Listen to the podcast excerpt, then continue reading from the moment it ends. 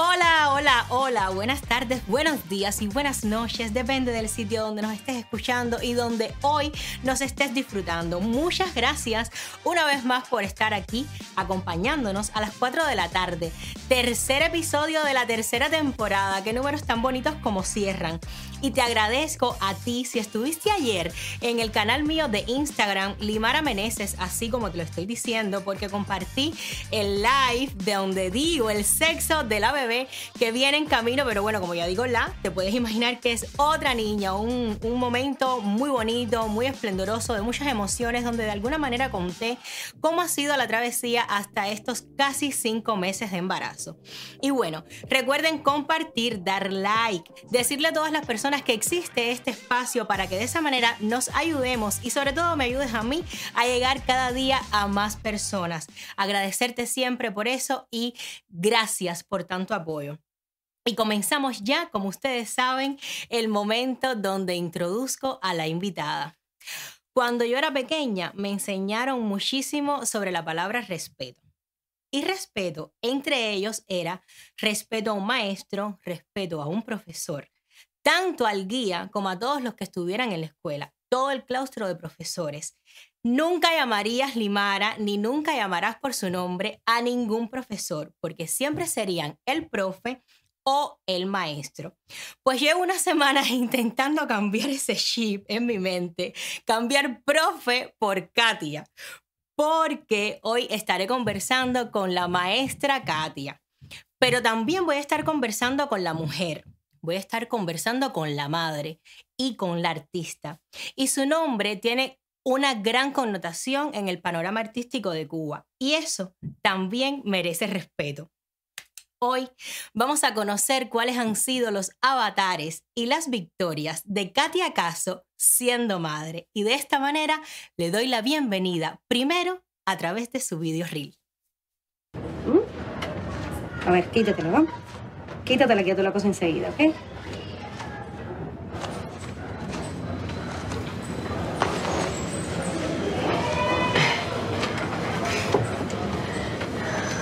¿Estás haciendo hierro? No. Si estoy flaquito mantilla. Hace falta más carne. Le echo un hueso. ¿Puedo tocar? Sí.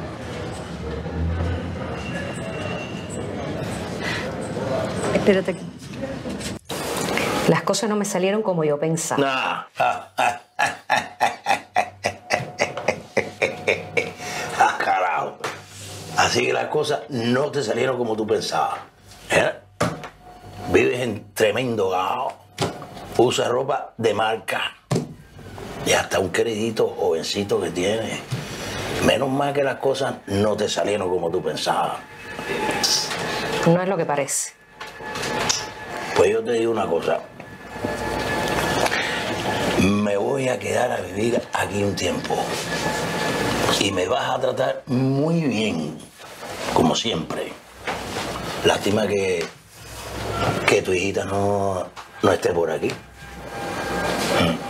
Eres un asco. No fue suficiente el daño que nos hiciste. Parece que no. Hola Katia, hola, bienvenida. Es imposible no eh, quedarse así mirando los, los trabajos que han hecho ustedes, las actrices que están pasando por aquí. Bienvenida y gracias por decir que sí a ser mamá es de madre. Gracias a ti. Muchísimas gracias. Bueno, eh, me imagino eh, que, bueno, para ti es normal que te digan todo el tiempo Katia acaso, pero te contaba y te comentaba hace unos días, me está costando mucho trabajo quitarme eso, quitarme eso de la mente, porque claro, fueron muchos años escuchando a la maestra, la maestra, la maestra Katia, y cuando nos volvemos a encontrar a través de las redes sociales, pues eh, claro, ya yo estoy adulta, ya yo soy una mujer casada, con hijos, y de alguna manera el trato iba a ser un poco más de, de mujer a mujer, más allá de maestra Claro. a, a alumna. Entonces, gracias por eso y gracias por entender eh, que me costó un poquito de trabajo procesar esa información. Katia, Katia, eh, has, tuviste tres cambios en tu vida cuando estábamos conversando, intentando construir una vida y establecerte de esa manera en otros sitios, pero establecerte con hijos. ¿Cómo fueron esas experiencias y qué te impulsó a hacer eso? ¿Qué te llevó a hacerlo? Eh, bueno, en el año, yo creo que la primera oportunidad que se me dio de, ir a trabajar al exterior fue en el 2002. Eh, una universidad me invitó a, trabajar eh, allí como maestra. Ya yo llevaba como 15 años de, experiencia como actriz. Y ya en Cuba yo eh, me estaba preparando como maestra también. A me encantaba la docencia. Pero igual que tú, yo decía que para ser maestra tenía que tener mucha experiencia como actriz primero. O sea, no me atrevía a impartir clases sin, sin tener años de experiencia. Bueno, el caso es que me invitan a trabajar allá en Ecuador, en Quito. Y por supuesto que yo digo que la gallina con sus pollitos. Así que me, me fui con, mi, con mis dos hijas, sí, sí, mientras que fueran menores de edad, yo no, no quise asumir ningún tipo de viaje de más de un mes que no fuera con ellas, por supuesto. Entonces eh, me contrataron y entonces fui con mis dos hijas. Eh, con, bueno, la más chiquita tenía en aquel momento seis años, eh, Carolina, y la mayor once y fuimos para allá. La verdad mm, que, los cambios siempre asustan, siempre, por supuesto, Limara. Y sobre todo con dos niñas y un solo contrato. tenemos tres con un solo contrato. Eso, eso es complicado. la querida eh, Broselianda, mi amiga y, en fin, actriz que ya todos saben, eh, me decía que yo tenía los ovarios más grandes que Mariana Graham. Era su frase. Siempre dice que yo no lo hubiese, no se hubiese ido y se hubiese aventurado, pero no le tengo miedo, o sea, no, me asustan un poco, pero no le tengo miedo a los cambios, de verdad. A mí me, me gusta, me gusta mucho viajar, me gusta mucho la, la aventura. Y claro, siempre, por supuesto, iba a un hogar y con un sueldo eh, estable, no era muy un sueldo estable, y me lancé para allá. Eh, y por suerte no solo trabajé en la universidad, sino tuve la oportunidad, porque yo digo que cuando uno tiene hijos no hay, te, o sea, te llena una, una fuerza que, es más fuerte que uno, o sea, digo yo que es más poderosa que uno, ¿no? Y yo decía, tengo que no solo quedarme con este trabajo, tengo que hacer varios, porque es que si no, no me daba para, para los colegios, para eh, instalarme, para sus eh, libros, en fin, para todo lo que había que pagar y pude trabajar en la televisión, que eso es algo a lo mejor que el público cubano no sabe mucho. Trabajé ahí en novelas, trabajé en programas de, la vida real, se llamaban. Eh, y bueno, y, tuve, una, tuve bastante trabajo en los tres años. Fue, fue fuerte, muy fuerte el cambio. mi hermana me las cuidaba, me las me ayudaba, ¿no? A cuidarlas en Cuba, pero allí eh, tenía que dejar a, la más chiquita con la mayor, les prohibía abrir la, puerta, ya la, mayor tenía 11 nada más, una niña, por supuesto. Por lo menos en los horarios donde no, no de noche, pero en los horarios donde no, esa era una pregunta que te iba a hacer porque cuando te vas y me dices me voy con mis dos niñas, uno siempre tiene, o las madres, por lo regular solemos decir, eh, cuando somos madres eh, o cuando tenemos hijos, el que cargue con nosotros, pues tiene que cargar con nuestras hijas. Eh, el que me quiera a mí, tiene que querer a mis hijos. Pero como es este caso que no es que tú te encontraste a nadie que tuviese que cargar con tus hijas, fue que tú te encontraste o te encontró un proyecto de trabajo en el cual tú decides cargar con tus hijas, cosa que no era muy eh, regular en las actrices de tu generación, incluso de mi generación, porque por lo regular nosotros decimos, me, me viene una propuesta, me viene un proyecto, me voy sola dejo a mis hijas porque yo voy a hacer camino, entonces luego poco a poco me las voy trayendo conmigo. Pero no es lo mismo salir sola que salir con una pareja, con una persona que te puede servir de sostén o salir con un familiar. ¿Cómo es que tú te aventuras y en ese momento allí en Chile, o sea, sin tener familia cerca, me imagino que tampoco tenías amigos, ¿cómo fue eso de con 11 años voy a dejar a las dos niñas solas y no me abras la puerta? Porque se dice fácil, pero no, no quiero ni siquiera imaginar lo que pasó por dentro de ti. ¿Cómo fue eso?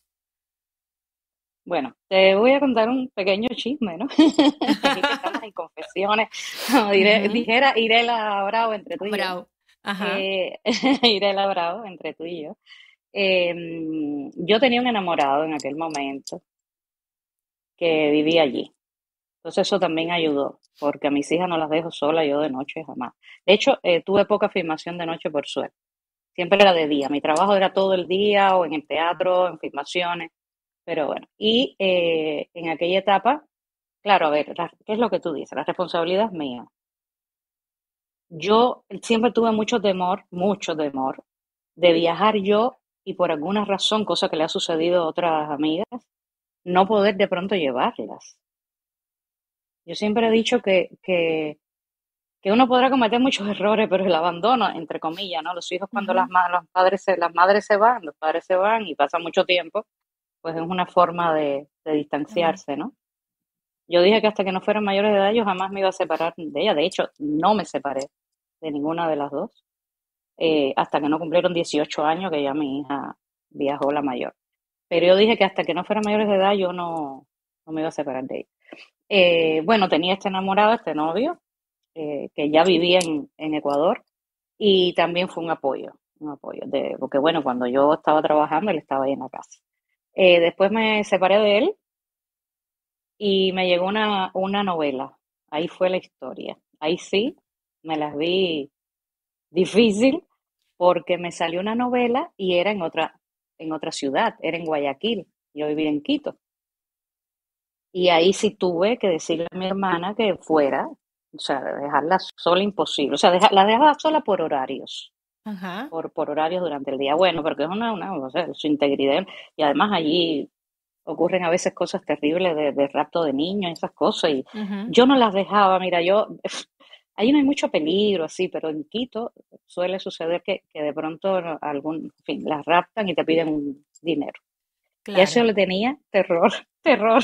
Yo, no, creo que es, un, yo creo que es un, terror de todas las madres, terror, donde quiera que estemos. Y yo, yo me acuerdo que siempre hacemos el cuento que íbamos por unos anaqueles de esto de compra y de pronto yo iba así con la más chiquita y mirando a la mayor y a la más chiquita, de pronto la mayor que vio unas galletitas se mete en el otro espacio y yo en pleno mercado,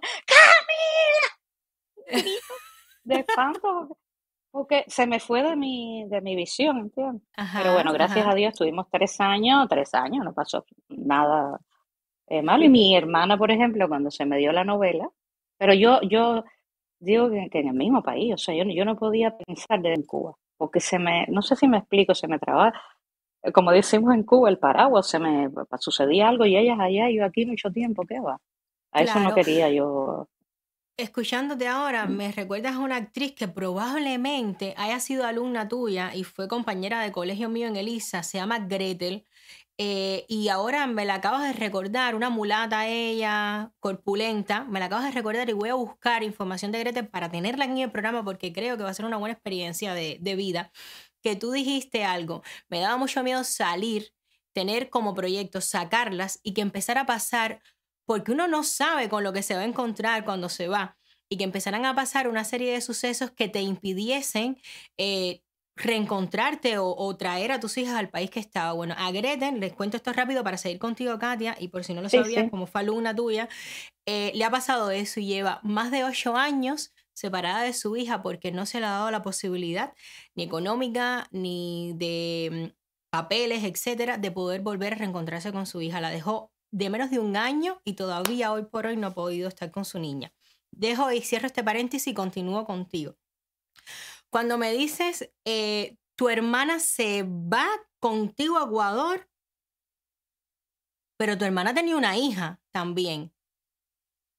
Entonces, háblame de eso, háblame de eso, porque a mí me empieza a parecer muy interesante y me resulta demasiado curioso eh, cómo ustedes dos como hermana determinan que una se mueva de su zona de confort, de su, de su lugar donde, donde ella estaba haciendo su vida para acompañarte a que tú pudieras hacer tu vida para cuidar de sus hijas. ¿Qué pasa con la hija de tu hermana? ¿Qué pasa contigo, tus emociones? ¿Cómo se contrapone todo eso? Porque también me imagino que existe un cargo de conciencia en ese, en ese aspecto, ¿no? No sé si estoy metiéndome muy dentro de tu vida. No, no, no. no, a ver, mi hermana y yo Eh, eso lo he comentado en otras entrevistas. Mi hermana y yo perdimos a nuestra mamá cuando éramos muy jovencitas. Eh, cuando que mi sobrina nace, porque yo digo que yo aprendí a ser mamá desde que nace mi sobrina. O sea, mi sobrina es siete años mayor que mi hija Camila.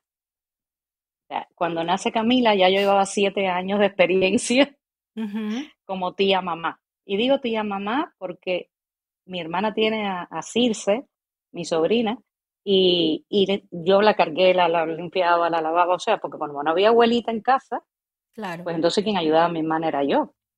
Entonces yo estuve siete años criando junto con mi hermana. Mi hermana trabajaba y yo estaba en Elisa, estudiando. Mi sobrina nació en el 83.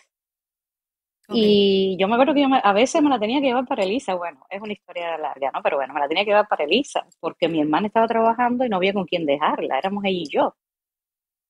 Eh, su matrimonio igual no duró mucho y, y, éramos ella y yo y yo, o sea, entonces ya teníamos como una, mm, una hermandad, vamos a decirlo eh, con, la palabra correcta, eh, de, de, apoyo de una hacia la otra. Mi hermana tenía que trabajar y yo se la cuidaba, se la había buscado a la escuela, nos organizamos y era ella y yo, y yo, ¿ok? Al yo tener a mis hijas, eh, ya mi sobrina era mayor, era un poquito, o sea, era mayor. Ya en este momento mi sobrina ya tenía 18 años, o sea, 11 más 7, 18, exacto, mi sobrina. Entonces ya era, ella era una, vaya, una muchacha adolescente. Casi una mujer, claro. Y entonces, casi una mujer, bueno, y te cuento que se fue mi hermana, por, a ver, económicamente yo al principio no podía llevarme a mi hermana, porque mi trabajo no me daba, pero al darse la novela, ya económicamente estuve un poco mejor y entonces le pude, eh, mi hermana, y además me llevé a mi sobrina también. Hubo un momento que estuvimos todas estaba en Ecuador. feliz, claro, estaba feliz. de hecho, mi sobrina, claro, trabajó en, en, programas, perdón, sí, mi sobrina que, que, que, trabajó en Cuba con Carlos Medina, mi sobrina Circe, eh, bueno, su nombre artístico es Circe Caso. Mi sobrina que trabajó con Carlos Medina en un teleplay y trabajó en teatro en Cuba y en México también se le dio un trabajo en la radio.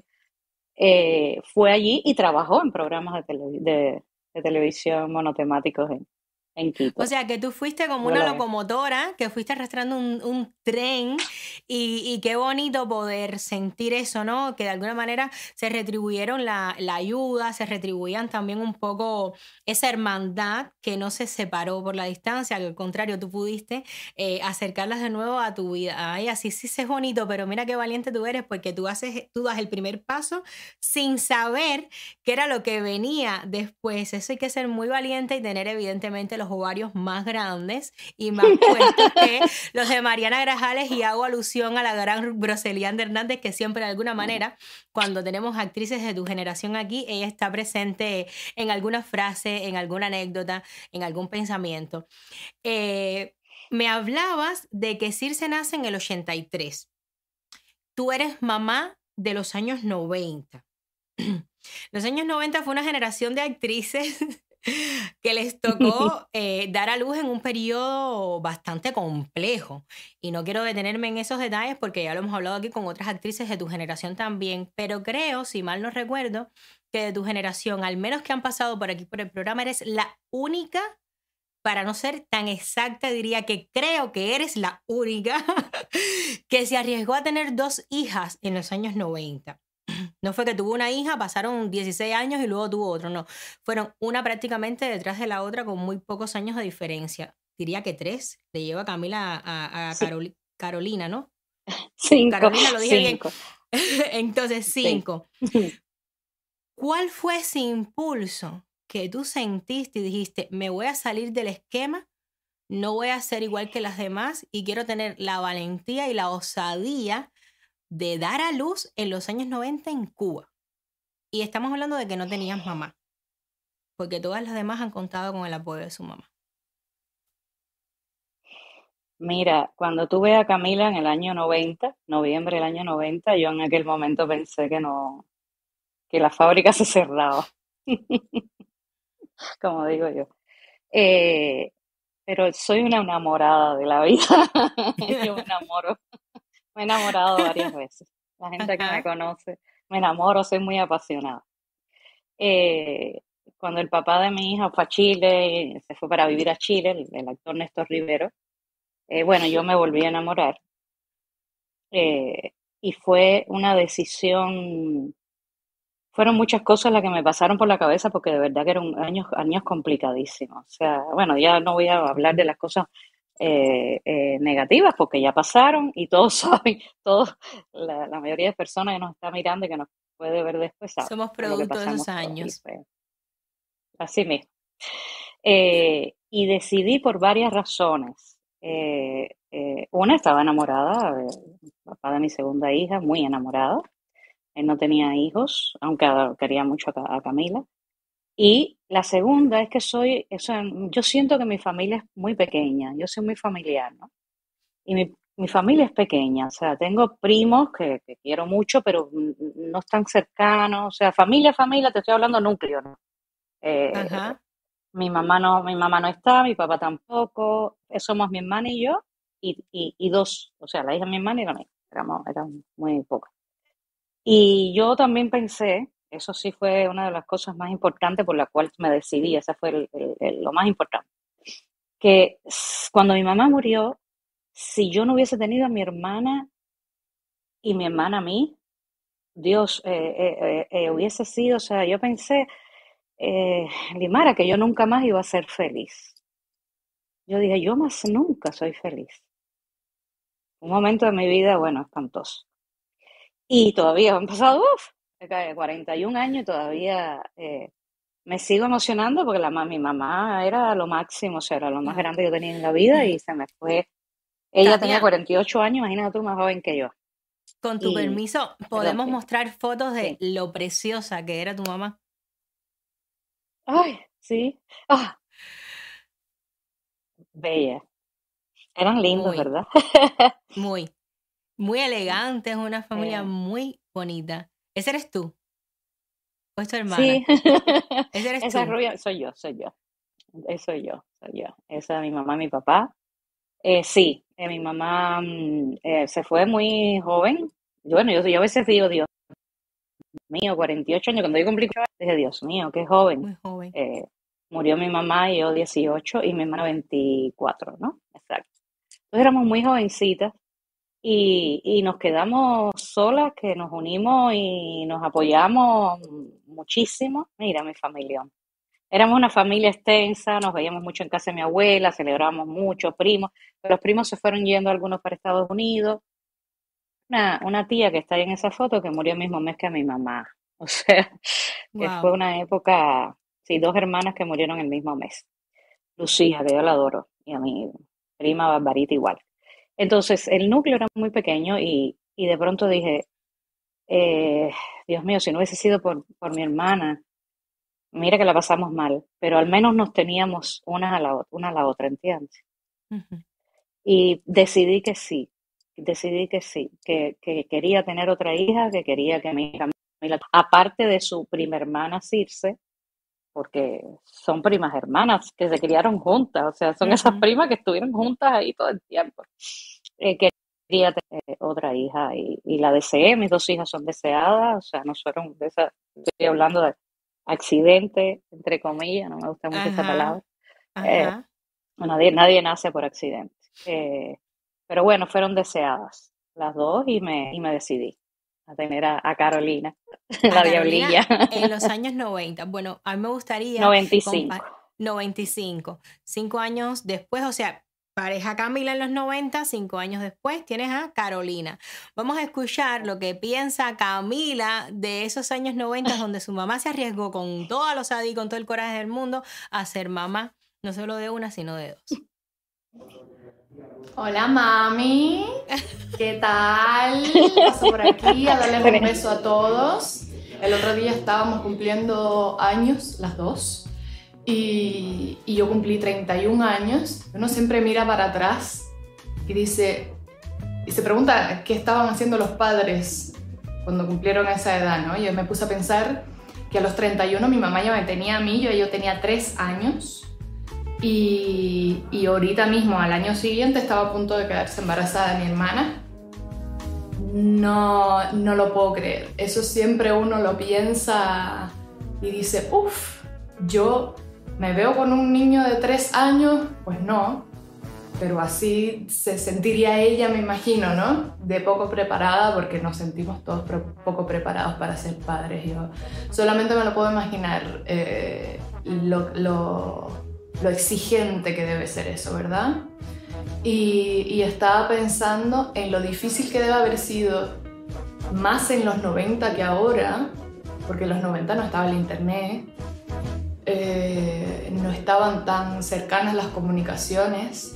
Sin embargo, siendo actriz se viaja tanto, se mueve uno tanto, está trabajando tantas noches, que, que, es difícil mantenerse en contacto siendo que eh, ella siempre se sintió cercana, independiente de que estuviéramos por cualquier cosa eh, alejadas, ya sea por el trabajo de ella o porque yo me fui después a estudiar a otro país, etcétera, etcétera, pero siempre nos mantuvimos comunicadas y cercanas. Eso, independiente de donde estuviéramos, eh, eso fue muy bueno, sobre todo con el trabajo que costaba en los 90 y en los 2000. Ya después, ya con el internet más avanzado, uno se puede mantener en contacto pero, pero en esos tiempos era terrible. Así que les mando un abrazo a todas esas mamás actrices que se sacrifican tanto para poder estar presentes en los momentos con sus hijos también, además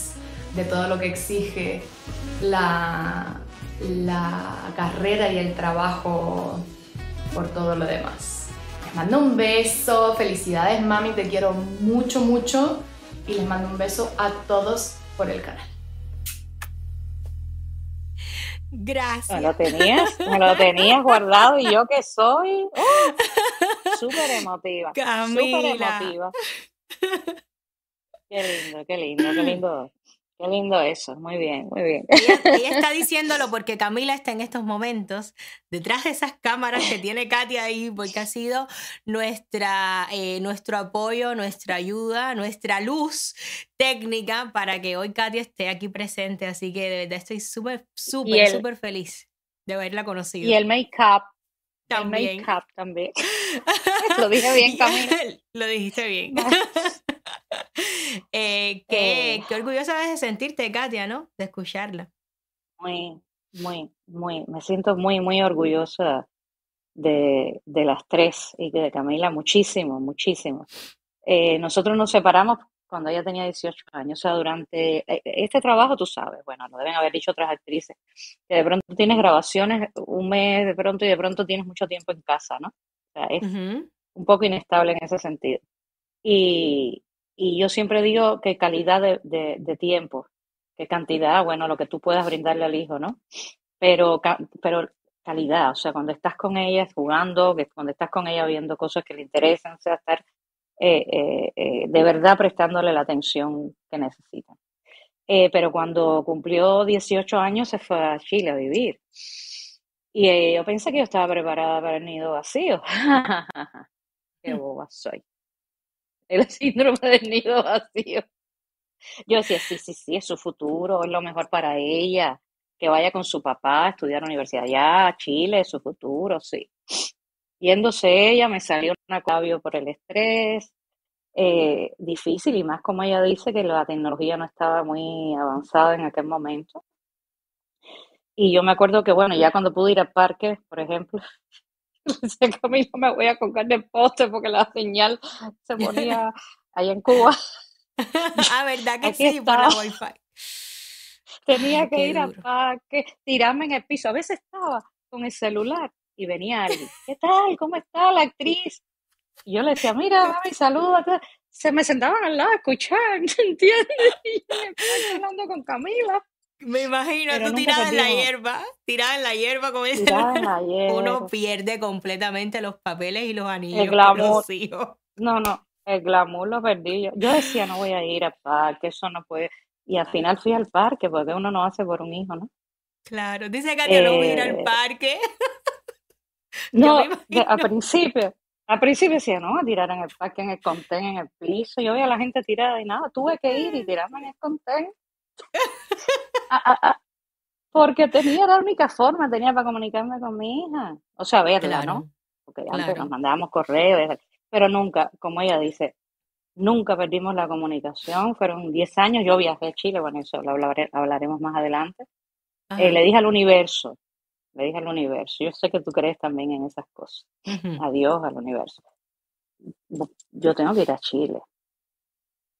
Yo tengo que ir. Eh, fui primero, eh, en fin, me gestioné el pasaje, un trabajo que hice en Cuba, y después ya el universo me volvió a, a compensar. Lo que pasa que no le aclaré no le aclaré al universo a qué lugar de Chile y me mandó a 18 horas de donde estaba Camila. a 18 horas. Por tierra. Ah, espera. Cuando tú me dijiste que te, que te, fuiste a Antofagasta, que bueno, yo tuve que estudiarme esa ciudad y ya te conté lo del tema de Antofagasta y su sal. Eh, Camila no estaba en Antofagasta. Estaba en Santiago. Carolina fue la que fue conmigo se me dio un trabajo efectivamente en Elisa. Yo estaba en Elisa, lo que es la vida. La verdad que yo te creo tanto en, bueno, en la ley de atracción y creo tanto en la mente humana en general, que yo le dije a mi hija cuando se fue, no te preocupes, yo voy a ir, yo voy a ir. Yo no tenía un centavo. Y se me dio una oportunidad de trabajo con unos italianos, unos ingleses en Cuba, eh, que Dianelis también estaba allí en esa película, y me llegó un dinero, fui. Después estaba en Elisa y una persona llegó preguntando si cómo podía hacer un casting, creo que tú sabes algo de eso, cómo podía hacer un casting. Me involucré, para resumir, en un proyecto y me, me o sea, fui a Chile a trabajar, pero a Antofagasta, una ciudad que está por tierra 18 horas de, de Santiago. Pero bueno, Pero estabas en Chile y sabías que en 18 horas podías coger un carro, una guagua o lo que fuese, llegar a Santiago de Chile a ver a, o sea, ya no la separaba un, a ver, no, Chile, Cuba, así siempre todo el tiempo hay que salir por océano, siempre, no la separaba un océano. Entonces eso, eso tiene un valor, un valor, que es lo que yo le digo siempre a mis suegros y si mi suegra me está escuchando, yo creo que es mejor que estén aquí en Estados Unidos, aunque estén a 300 millas de distancia, a que nos separe un océano Atlántico, eh, que yo creo que al final es mucho más complejo. Y bueno, Katia, yo creo que para que vayas relajando un poco, porque estás muy emocionada, ah. eh, se te percibe muy emocionada, emocionada. Eh, me gustaría mucho mm, invitarte, invitarte a, que hablemos un poco y vamos a cambiar un poco la temática de los hijos. Aunque van a estar presentes y la maternidad va a estar presente, me gustaría que hablásemos de tu etapa en Elisa. Porque eh, cuando uno es mamá, cuando uno es mamá, yo siento que es distinto a la hora de enfrentar un magisterio para aquellas personas que no conocen todavía la maternidad. Me imagino, bueno, yo fui maestra muy poco tiempo de niños muy chiquiticos aquí en Estados Unidos, pero ya ser maestra de adolescentes que van eh, entrando en la última etapa de la adolescencia para convertirse en mujeres y en hombres, ¿cómo fue esa experiencia? ¿Cómo tú resolviste eh, desde tu experiencia con hijas ya grandes, ayudar a esos alumnos y que te vieran como la maestra, pero que también te vieran como el complemento de em, confianza que quizás ellos necesitaban tan alejados de sus padres? Eh, mira, yo creo que sí, que, la mayoría de los maestros, ¿no? Eh, que nos gusta esa profesión, que nos involucramos, que nos que, que la hacemos por amor, porque maestros que lo han hecho porque la vida los ha puesto en ese lugar, pero los que lo hacemos de verdad por decisión, eh, nos convertimos un poco exacto en, tenemos como una, o por lo menos a mí me pasa, una sensación maternal con nuestros alumnos.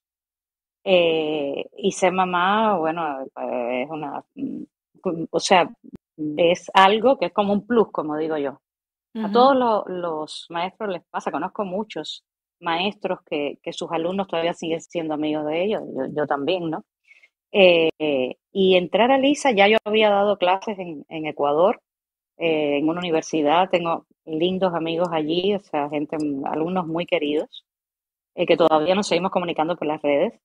Y entonces igual, además tú, tú sabes, tú eres actriz, que las clases de actuación también, se, la gente se, se abre a utilizar sus emociones, a utilizar sus vivencias.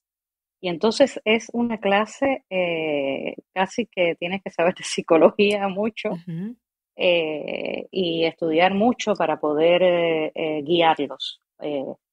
bueno, con respecto a la actuación, pero igual en, en sus vidas. Te, te vuelves un poco un referente. O sea, muchos alumnos, para muchos alumnos no se vuelve, un, hay con algunos que tienen más afinidad que con otros, con otros más química, como todo en la vida, pero para muchos se vuelve un referente. Entonces también, igual que, para, igual que los hijos, o sea, los hijos quieren ver una madre, o sea, uno, déjame ver si me, si me, si me encuentro las palabras correctas. O sea, eh, tú quieres ser un paradigma para tus hijos, ¿no? Y uno trata de ser la mejor versión de uno para ellos, Eh, aunque a veces no lo logra, ¿no? Por supuesto. A veces uno es un ser humano, se equivoca mucho, ¿sí? Es que el ser humano Es así, se es así. equivoca.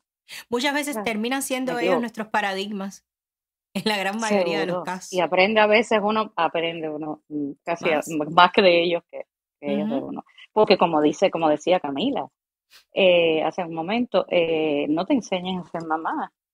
Eso es algo que vas aprendiendo en el camino. Por mucho, yo veía siempre a nuestros hijos, cuando aquellos que no habían nacido, veía a, a- Vale la Pena, este, digo, vale la pena, sí. Creo que Sí, vale a todos los Bueno, vale psicólogos, todos los programas, sí, y leía libros sobre cómo, pero qué va, el día a día, las cosas diarias, los, los conflictos que se te presentan, eh, y uno trata de hacer la mejor versión que tiene uno, pero siempre hay algo en lo que uno dice, si echara para atrás.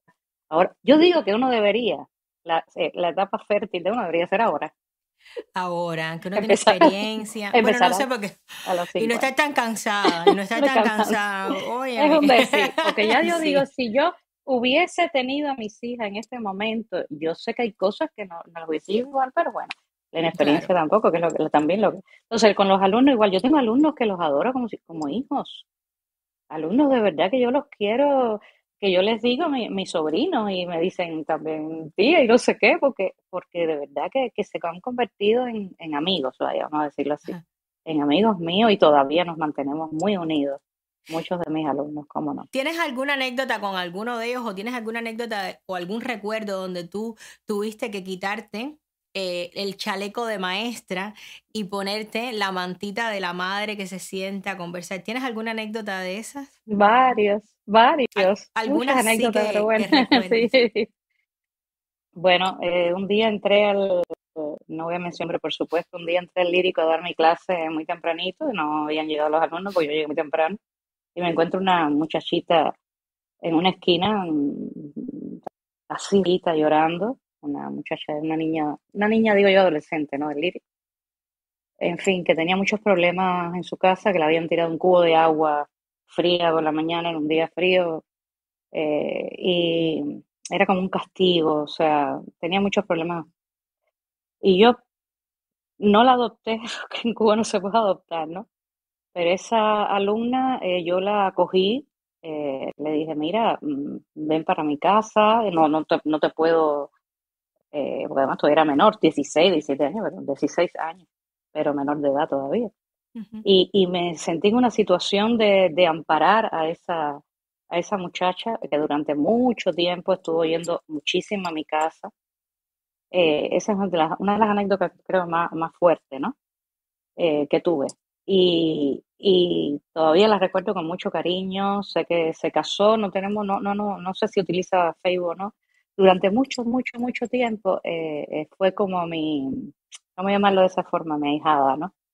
Claro. Estuve pendiente de ella, de su vida, de- iba a la casa, compartíamos, se quedaba, eh, pero bueno, yo no quería ir más allá porque es que no, no podía, Claro.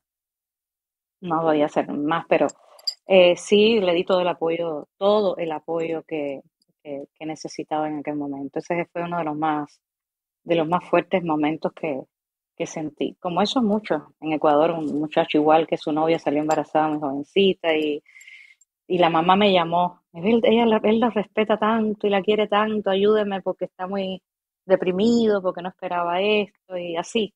O sea, uno se convierte en un, en un padrino, por llamarlo de alguna un forma. padrino. bueno, yo tengo, yo pude contactar a una alumna tuya que es amiga mía también, que quiero mucho, eh, y me dijo, yo es que tengo que hablar de Katia, yo tengo que hablar de Katia porque yo necesito que todas las personas que vean este momento recuerden y tengan presente cuánto significó ella, no solo como maestra, sino como la madre que necesitábamos en ese momento que estuviera cerca. Aquí la tengo. Estábamos en segundo año de Lisa y una de las compañeras de la clase pasó un susto porque pensó que estaba embarazada y Katia detuvo la clase se fue a una pizarra que había y nos explicó cómo funcionaba el ciclo menstrual y cuáles eran los momentos que más posibilidades tenías de quedar embarazada y cuáles los que menos.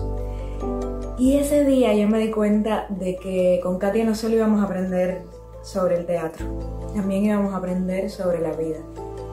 Y nos enseñó tanto sobre, sobre el teatro, sobre la actuación, sobre la disciplina es algo que jamás, jamás olvido, sobre la bondad, porque es una mujer muy bondadosa y con muy buen corazón.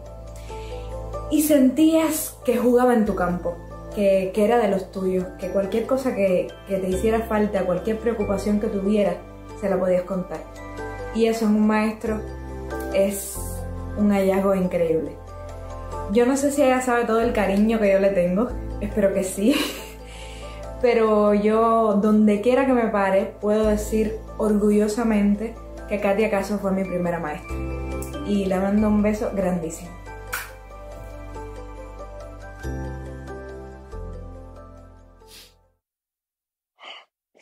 Ay, Dios mío, ahora sí. Ahora sí. Qué motivo. Qué motivo.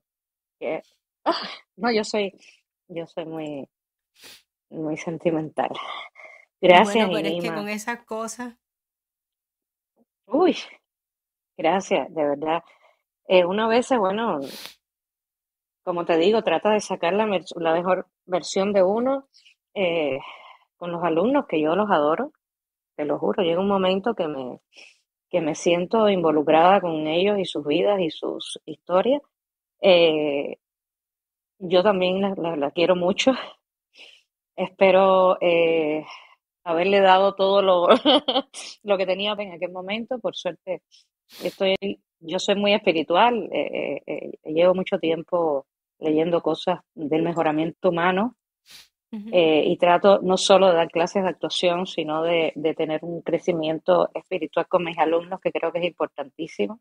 Yo no creo en que la actuación, que los alumnos tengan que convertirse en un monstruo, ni que el ego nos invada tengo mucho, creo que, que, que, una actriz no tiene que ser histérica ni, no sé si me explico. Por supuesto. No sé si me explico. Eh, creo que, que, es que el arte nos sirve para ser mejores seres humanos, tiene que ser eh, constructivo. Y tuvo un, tuvo un grupo precioso eh, en, en Elisa, tuvo un grupo bello, entre ellos está, estaba Inima, y, y, tenían todo mi apoyo y me podían llamar a la hora que quisieran. Eh, en fin, que, que, yo, ahí yo iba a estar, ahí yo iba a estar. De verdad que fue muy emotiva sus palabras. Te lo agradezco muchísimo porque a veces uno no, por mucho que quiera una persona, a veces no lo dice. Yo he aprendido en las redes ahora a, abrirme más porque, sí, en serio, o sea, a veces uno no dice te quiero lo suficiente o no dice las cosas reconfortantes, eh, no sé por qué, a veces, pero me, me alegro mucho que, que, que, le haya ido bien en mis clases. los dos años es, una, es una gran mujer. Yo creo que Inima es ese tipo de artista que tú ayudaste a construir, porque ser la primera maestra, yo creo que tiene un impacto muy grande en la vida de nosotras las actrices, porque eso o nos deforma o nos transforma.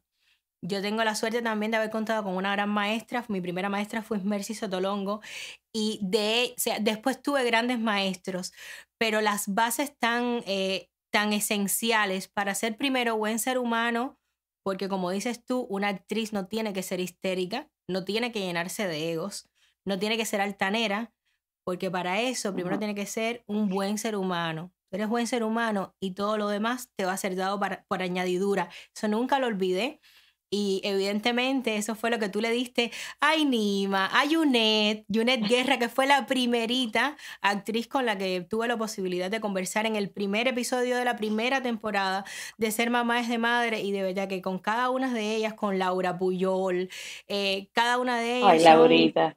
Son, mujeres. Laurita la adoro. Y actrices, colegas que tú dices, estas niñas tuvieron que haber tenido una formación eh, desde el amor en, en el arte, porque son primero grandísimas amigas y grandísimos seres humanos y después todo lo demás. Entonces, gracias, Katia. Por eso. yo, yo siempre quise, siempre quise tener primer año, ¿sabes? No? A mí el año que más me gusta eh, es el primero. Cogerlas así, eh, cogerlas quiero decir en el mejor sentido, que entren y, y, y, frescas, o sea, sin, sin que hayan pasado por, porque eh, el maestro tiene que tener una cosa, el maestro tiene que tener ganas de que su alumno, como con uno con los hijos, sea mejor que uno. O sea, a mí los logros de mis alumnos me da, me enorgullece tanto que, sea así, porque hay otros maestros que no, no, no sienten eso, sienten como competencia, en fin, X cosas. Pero eso, eso a mí me reconforta y los estimulo. Y ella misma, Inima, ahora tiene eh, inimalismo, una, un, algo que está eh, sacando por las redes y, me, encanta y, la, y la, admiro mucho por eso y, la halago porque de verdad que, me alegra mucho y canta súper bien, que eso antes no lo hacía, la veo haciendo cosas que, me, me enorgullece mucho. Yo hablaba de eso, hablaba de eso, hablaba de eso, de eso mismo. Con Alejandro decía, yo eh, me, me, me da mucha como me da mucho regocijo ver a las actrices que están aún en Cuba, que tienen muchos menos recursos y menos posibilidades de crear eh, y, de, y demostrarlo, y ver a, a Inima cada día cómo se supera. Cada día te muestra una nueva arista, cada día te muestra una nueva posibilidad de crecer a través del arte. Y, y, es ese tipo de actriz amiga que tú dices, cuánto admiro a esta mujer. ¿Cómo se supera? ¿Cómo te habla francés? ¿Cómo aprendió a hablar inglés? ¿Cómo habla italiano? ¿Cómo canta lírico? ¿Cómo toca el piano? ¿Cómo es maestra? Actriz, te edito un vídeo, te saco un programa en YouTube. Entonces yo me imagino que esa es como la actriz, me imagino que debe ser como los hijos, ¿no? Uno siempre tiene un hijo que es como una joyita que se va brillando en el tiempo y para ti Inima debe ser como esa alumna que tú te quedarás así mirándola desde el qué orgullosa estoy de haber sido tu maestra. Y me imagino, ¿no? Sí. La verdad que sí, la verdad que sí. Qué bonito. Eh, bueno, eh, es muy bonito. Las personas hoy en el chat están como así tranquilas. Katia, eh, transmites una paz. transmites una paz que me imagino que casi todo el mundo debe estar escuchándote así porque eres como un tilo si lo fuera a comparar con algo, si te fuera a comparar con algo, es como un, como un tilito que uno se va tomando lentamente, disfrutándolo. Eh, bueno, hay un comentario, creo, con tu permiso, creo que vamos a irnos a comentarios, a ver qué, qué tiene la gente del chat que decir. Tenemos a Yamil García, saludos Limaras, tienes este domingo una invitada de lujo. Bendiciones para las dos grandes actrices, Katia y tú, Limara. Saludos desde Miami, siempre veo el programa. Un besito, Yamil, muchas gracias. Beso, Yamil. Gracias. Janet Hernández, hola Lima Bella. Ay, como me gusta que me digan Lima Bella. Yo le digo a todo el mundo, ay, Katia Bella, Yane Bella. Y ahora que me dicen a mí Lima Bella, me encanta. Hola Lima Bella. Un beso grande. Y este programa hoy es de lujo. Casi nunca puedo verlo en vivo, pero hoy, hoy sí, porque claro está Katia acaso. Bendiciones desde Wichita, Kansas. Gracias. Un besito. Ay.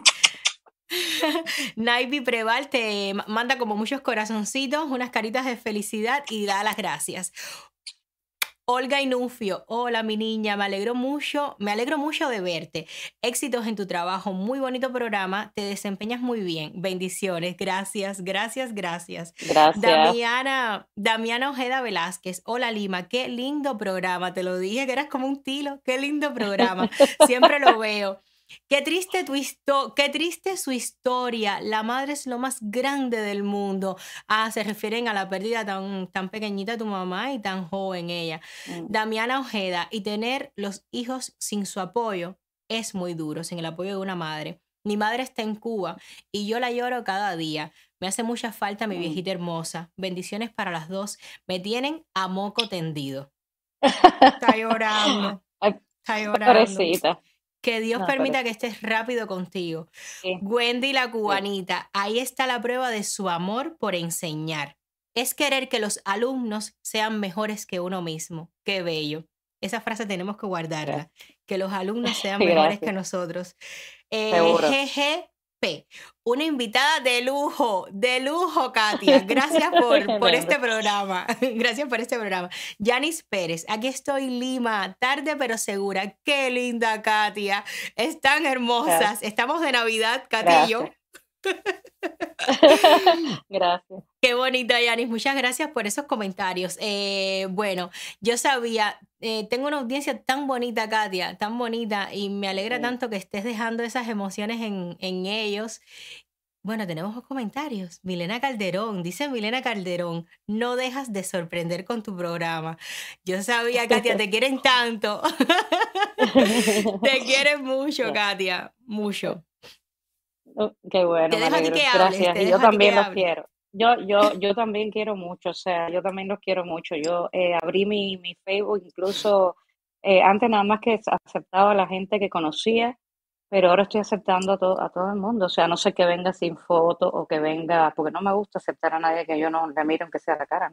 ¿no? Eh, pero a todo el mundo lo estoy aceptando porque, porque sí, porque eh, las personas, que- aunque yo no las conozca a ellos, que te conocen a ti, que te piden amistad y que quieren estar más cercanos a uno, pues yo las estoy aceptando. A todo el mundo, mucha gente en Facebook. Y, y sí, yo, y yo les pongo, les quiero, porque de verdad, o sea, son personas, mira esto, o sea, que, que, qué amor me están brindando y, y los quiero aunque no los conozca. O sea, les agradezco esas bendiciones, se las retribuyo y, y de verdad que me siento, vaya, súper eh, halagada y súper bien y recibiendo toda esa energía que estoy ahorita, que voy a explotar, eh, eh, eh, de, de feliz, de feliz. Yo no puedo terminar el programa sin hablar de mi hija Carolina. Oye, claro, espérate, vamos a llegar ahí. Claro que tenemos Ah, que hablar de. Carolina. Dije, pero primero, pero primero ¿Hay me encantaría, hay más, hay más.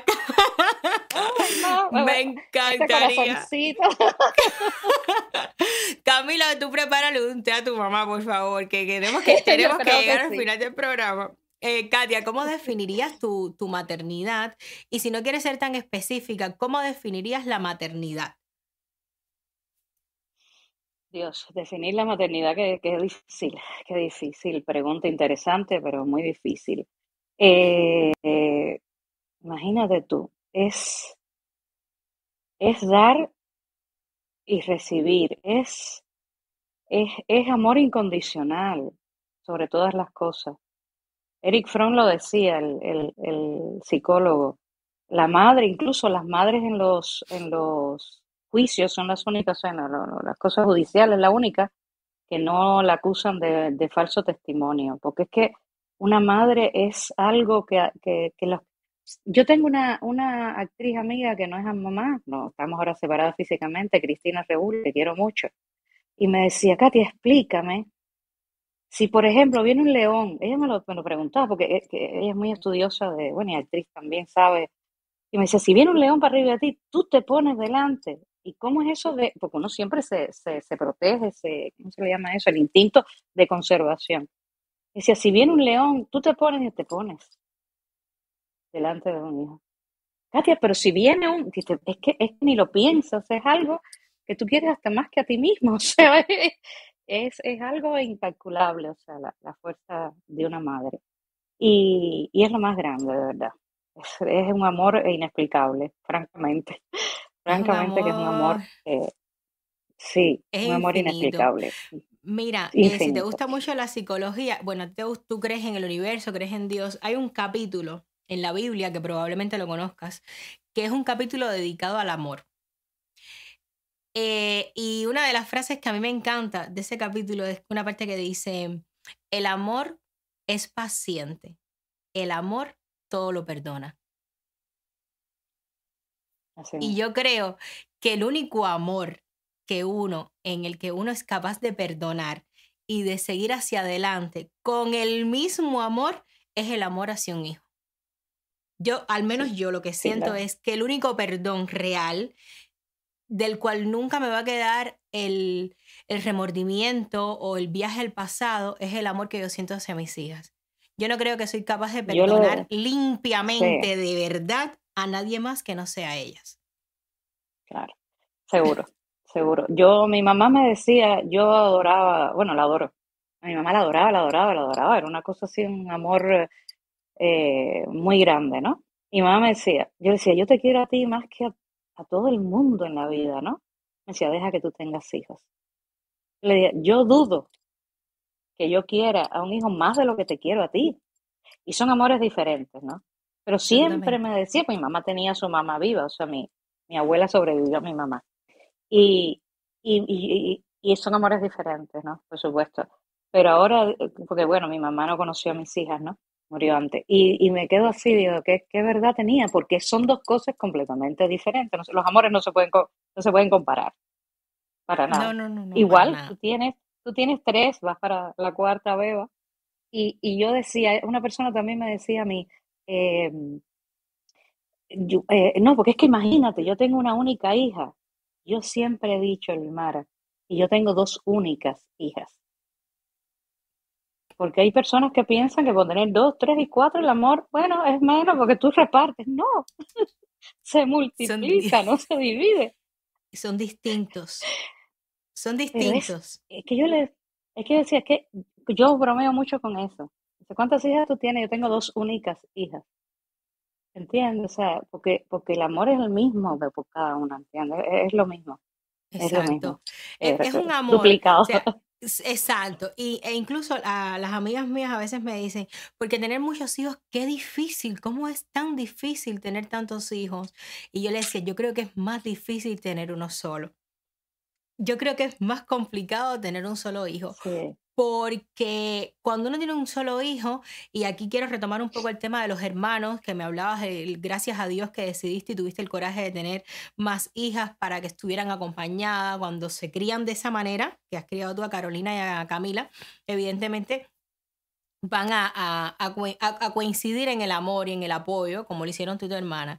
Entonces, cuando yo, yo siento que cuando uno tiene un solo hijo, la demanda tan grande que, que te genera estar pendiente todo el tiempo a ese solo hijo puede ser mucho más desgastante que la distribución de la demanda. Porque, por ejemplo, es verdad que una necesita una cosa ahora, la otra no sé qué, pa, pa, pa, pero luego cuando tú las enseñas a ellas a convivir en, en comunidad, porque al final lo que creas en tu casa cuando tienes muchos hijos es una comunidad, te vas dando cuenta que vas distribuyendo ese amor, una se encarga de otra, la otra eh, suple la necesidad que tiene esta de compañía, yo no la puedo atender, pero se acompañan mutuamente, entonces yo puedo darle la comida a la otra mientras la otra le hace el pomo de leche y es muy simpático. Y ahí, en ese, en ese justo momento, que hay mucha algarabía, mucho ruido, mucha bulla y mucho cansancio también en, ese, en esos días, te das cuenta también cómo vas aprendiendo a amarlas a cada una de una manera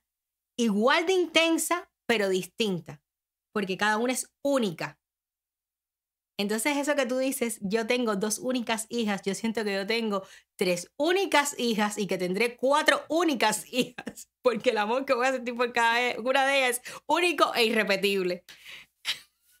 Seguro, Camila le cantaba todas las noches a su hermana, Camila, que es la cantante, ¿sabes? Todas las noches la Ajá. hermana le pedía, la chiquita, o sea, Carolina, que le cantara Anastasia, eh, y Carolina, a Camila todas las noches le cantaba Anastasia, a Carolina para dormirla, claro, claro, claro. Y, y, y, y, no- y nunca has tenido problema con celos, eh, Limara, es una Mira, pregunta que me gustaría, Me encanta que me hagas esa pregunta. Me encanta, porque a mí me encanta que también me pregunten cosas a mí. Eh, Katia, no he tenido hasta el día de hoy ese celo, esos celos así que, que puedan generar conflictos. El otro día eh, sí me dijo Mía, Mía es como más demandante de mí, ¿no? Mía es la del medio. Y ella y yo tenemos una relación muy especial. Eh, yo le dije, Mía, pero ¿por qué estás tan irritable? ¿Qué te, qué te pasa? Dice, y me dice ella, estoy celosa de Isabela. Me lo, estoy celosa de Isabela, pero no es un celo, es un celo muy simpático porque al final, ahora mismo ella es la que le está cuidando, por ejemplo. Y ella juega y se divierte, pero no tengo ese tipo de celos de, o que hay, hay mamás que sí han tenido que tratar a los niños con psicólogos, que los niños empiezan a tener cambios de actitud, de, mm, incluso se pueden convertir, hay algunos casos que de una amiga que, que trata, que es analista y trata niños autistas, hay niños que han podido llegar al autismo a través del celo, de lo que ha generado ese cambio de que llegue otro, otro ser a la casa, pues yo gracias a Dios hasta el día de hoy no he tenido ese problema. También he sabido manejar mucho la situación.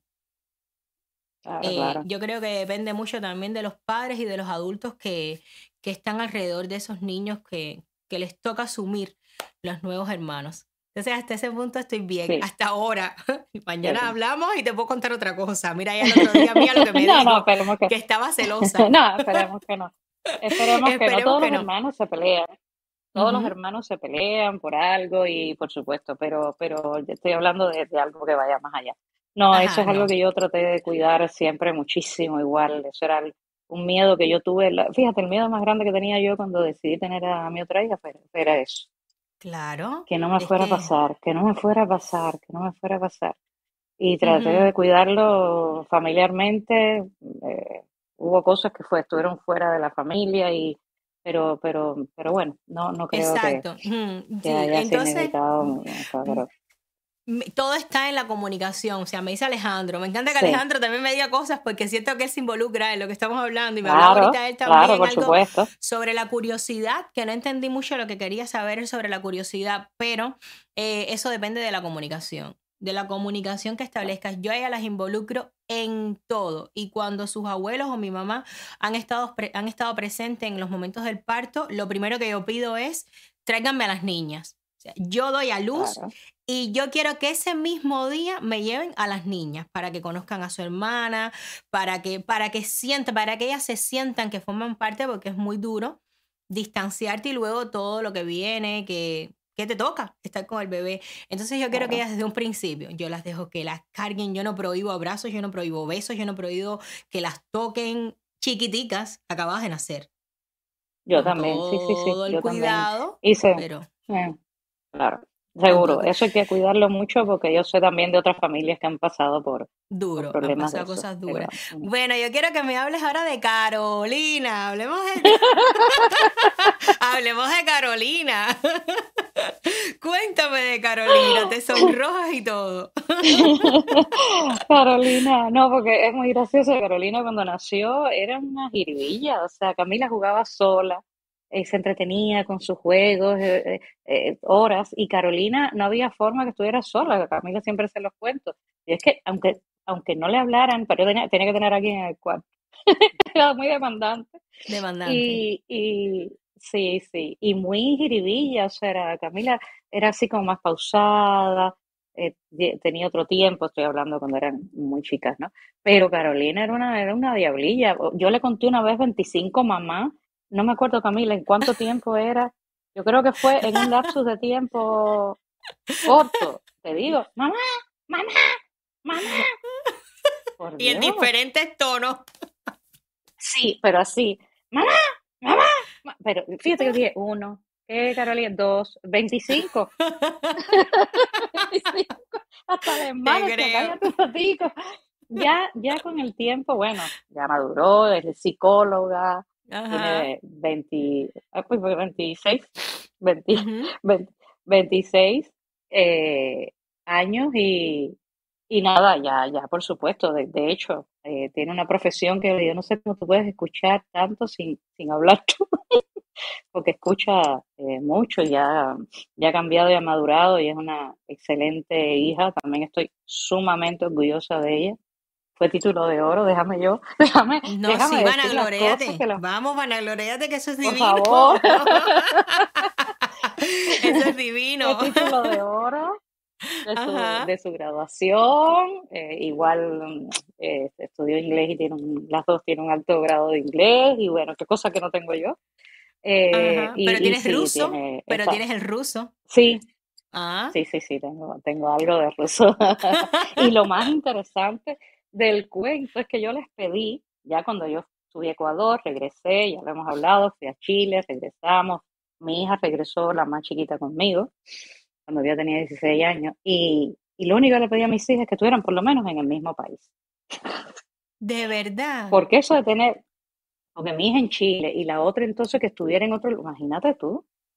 Ay, Y Dios mira, la vida, la vida nos, mi hija Camila se trasladó para España, donde el canto lírico, eh, el canto de ópera tiene mucho más campo que, o sea, hablamos, o sea, que la ópera tiene mucho más campo que en, que en Chile, Latinoamérica, y eh, pude venir con Carolina, o sea, que estamos juntas en el mismo país, eso es una bendición. No, Tener no, a mis no, hijas, ahora eres, estamos viviendo cada una, no, no soy afortunada.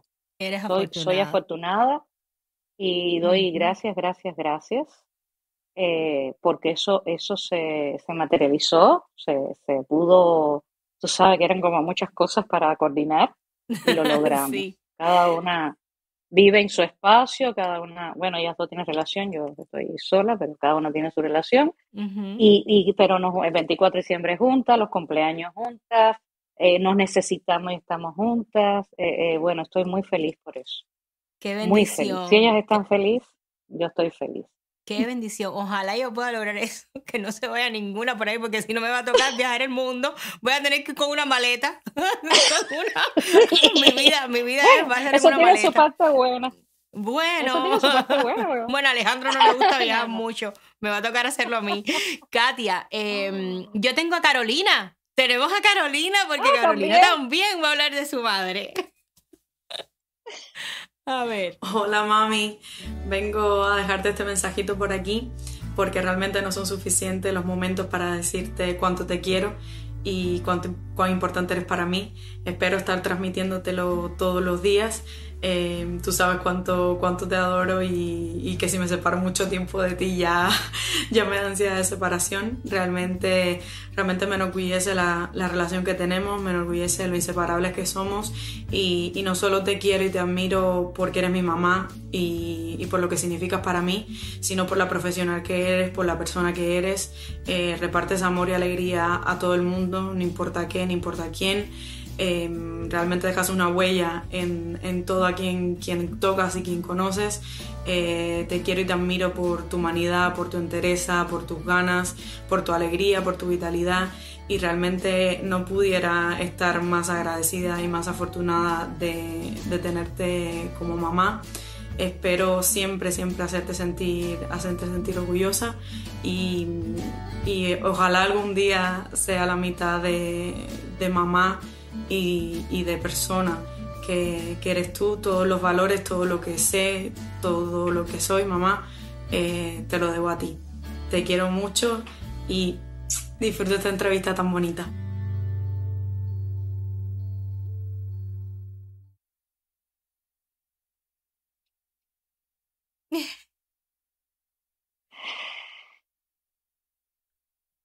Tómate tu tiempo. Espérate que.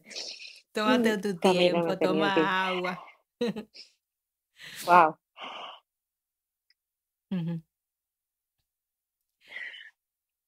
Qué lindo, Rimara, gracias. Gracias, hija, y hija, y gracias. Porque, eh, nada, sabes que el día a día hace, bueno, que uno viva la vida y nos está diciendo eso, esto constantemente, ¿no? Eh, y, y de verdad que me alegra mucho esto, estos son llantos de alegría, ¿no? Se, se nota. Yo no lloro, yo no lloro. Hay un filtro que salió nuevo. que Yo no lloro nada. Yo no me emociono por nada. no. Ahorita me van a poner a mí, no sé si ya el maquillaje, todo eso, eso no importa. Estás hermosa, estás hermosa, Katia. No, no Estás importa. bella, estás bella. Eh, bueno, eh, mis dos hijas, de verdad que yo no puedo estar más orgullosa de ellas, igual que de mi sobrina, Circe, eh, que adoro. Ella vive en Miami junto con, con mi hermana, mi hermana y ella viven en Miami, ahora estamos separadas en ese sentido. Eh, pero yo soy, estoy muy orgullosa de mis hijas, de verdad. Eh, Caro es un amor, igual que Camila. Caro eh, ha madurado y es una, una mujer ya, déjame no decir una, no sé si las niñas y tienen Una ya niña. 31 y se me va, se me va y no Ajá. quiero hablar así. Eh, eh, no quiero hablar así. Las amigas de, Carol, de Camila, de Carolina, perdón, y de Camila también, son amigas mías. Las mejores amigas de ella de, de la escuela son amigas mías. también, y las quiero mucho. Eh, pero, wow, mm, me, me, me, me, ha emocionado mucho eh, eh, esto que ha dicho, porque fuimos, nosotros estuvimos viviendo más tiempo juntas, porque al final nos vinimos a, o sea, Camila se fue a, vivir a Chile, aunque fuimos y ahí se le cuento, y Carolina se mantuvo viviendo en Cuba conmigo hasta hace poco que vinimos y ya tiene una relación, tiene un novio y vive con él, que es lo, lo más sano, y ahora estamos entonces separadas por 35 minutos o 40, 40 minutos metros. Y otro dice, Juntas pero no revueltas. No, es que ya, por supuesto, por supuesto que cada una tiene que hacer sus vidas, eso está claro, y me hace muy feliz. Y yo soy, yo puse hoy mismo algo en Instagram de 8, eh, y ella en ese momento tenía 18. Se repitió la historia, pero en este caso y fue un fuerte, eh, fuerte, muy fuerte momento para ella. Y, y bueno, eso quizás fue un, un, dolor horrible, horrible para ella, que, que pobrecita, igual que yo, que digo yo, yo me acosté un día con 18 años, el día siguiente era una madurez. O sea, los batacazos a veces de la vida te hacen madurar un día para otro. Y a ella le sucedió, le sucedió estando yo en Chile, fue muy duro, estaba con la graduación de Camila eh, ayudándole y eso, bueno, fue muy doloroso ese momento. Y, y bueno, y ella, la, amiga, y todo se le decía, pues estábamos veíamos juntas en la misma cama en Cuba, pues decía, no, pues raro, pues raro el aire, eran dos cuartos con dos aires, decía, pues raro el aire, no me Era para estar, junta, para estar así. Una malcriadera, una justificación, porque tenemos muy buena comunicación, muy buena, muy buena. Y, y de verdad, de verdad que estoy muy feliz por, por tu programa, por darme la oportunidad también de, de que ella, de verla. la, la alegría Te agradezco mucho. Y las felicidades. No sabía lo que me ibas a preguntar. No sabía lo que me ibas a preguntar, no sabía por dónde iban a venir las balas, como decimos los cubanos, pero de verdad que no me esperé que fuera tan, tan emotivo. Gracias. Ay, Dios santo, gracias a ti, gracias a ti. Es que yo trato de, o sea, yo, yo, yo estoy todavía como aquel que dice iniciándome en todo esto de la maternidad, ¿no? Porque no es lo mismo ser ah. madre ya durante 31 años que ser madre durante 11 o 10, que es lo que soy yo, ¿no? Y sí me, y, me lanzo con, con, con, ¿cómo te podría decir? Con el alma eh, sin ropajes. Me gustaría, o sea, yo, yo entro, le entro a, a, la semana, al programa, a las conversaciones primarias que tenemos o que tuvimos y que tengo con todas las actrices con un mes, dos meses, tres semanas de antelación al domingo como hoy que estamos conversando. Y yo digo, ¿qué me gustaría que me preguntasen en el futuro? ¿Qué tipo de mm. mamá me gustaría escuchar a mí en el futuro? ¿Qué podría saber yo? ¿Cómo lo ha hecho ella? Para luego, si algún día a mis hijas les toca hablar de mí, puedan expresar todo esto, aunque una de ellas dice que como le doy nalgadas y que su papá es mucho más amable que yo, pero ella, esa fue una conversación que tuvimos hoy por la mañana aquí en la casa. Pero yo le decía a mi suegra, yo sé que, que luego cuando se conviertan en mujeres, ellas van a entender van a entender, porque con todas las mujeres como contigo que estoy conversando hoy, que he podido tener estas conversaciones, que decía yo, 53 mujeres que han pasado a día de hoy contigo, como eh, todas, todas me han dejado una enseñanza, que no siempre la puedo cumplir a rajatabla, pero sí me, me activan la, o sea, me dan como los eurecas, ¿no? Me activan bombillos, me, me, dan luces en los momentos que lo estoy haciendo mal. Incluso Alejandro, que las escucha todas y después las edita y después eh, se pone en el, en el proceso de postproducción, él también está aprendiendo junto conmigo. Y, mm, y por eso yo siento quizás que con lo que me dices que qué motivo, porque lo trabajo desde la emoción y trato de trabajarlo desde la verdad, al menos desde la que yo entiendo. Entonces agradezco mucho que ustedes sean capaces de entregármela y que se abran y, que dejen que fluyan todas las emociones y no y conversemos como actrices, pero más allá que conversemos como mamás, como seres humanos, sin tantas máscaras, que es lo que ha pasado de alguna manera eh, esta tarde. Estoy súper contenta y agradecida de, de ti y de tus hijas y de todas las personas que me dijeron que se iban a, colaborar y a formar parte de estas sorpresas que te tienen con el corazón estrujado de alegría, pero no, no, no, sí, Sí, sí, sí, yo soy, yo soy muy emotivo, oh, sumamente emotivo. Katia, ¿y cuál es ese sueño? ¿Cuál es ese sueño que tú tienes o que tuviste en algún momento para tus hijas y que te daría mucho miedo no se pudiese cumplir? Yo mm, quiero que sean felices las dos, quiero que sean felices. Y la felicidad es una decisión. Eh, pero no obstante, la realización de cada una en lo que ellas escogieron ser eh, profesionalmente.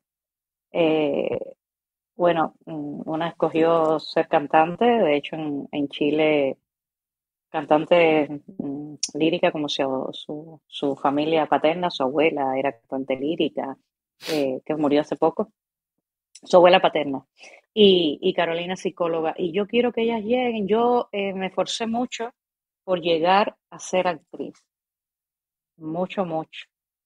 Yo recuerdo que yo estaba en la casa y a veces no tenía ni, ni el dinero que, que costaba el, el bus, en aquel momento, de, perdón, en la guagua, que en aquel momento costaba una peseta. No lo tenía. Pero dije, esto yo lo voy a hacer porque lo voy a hacer.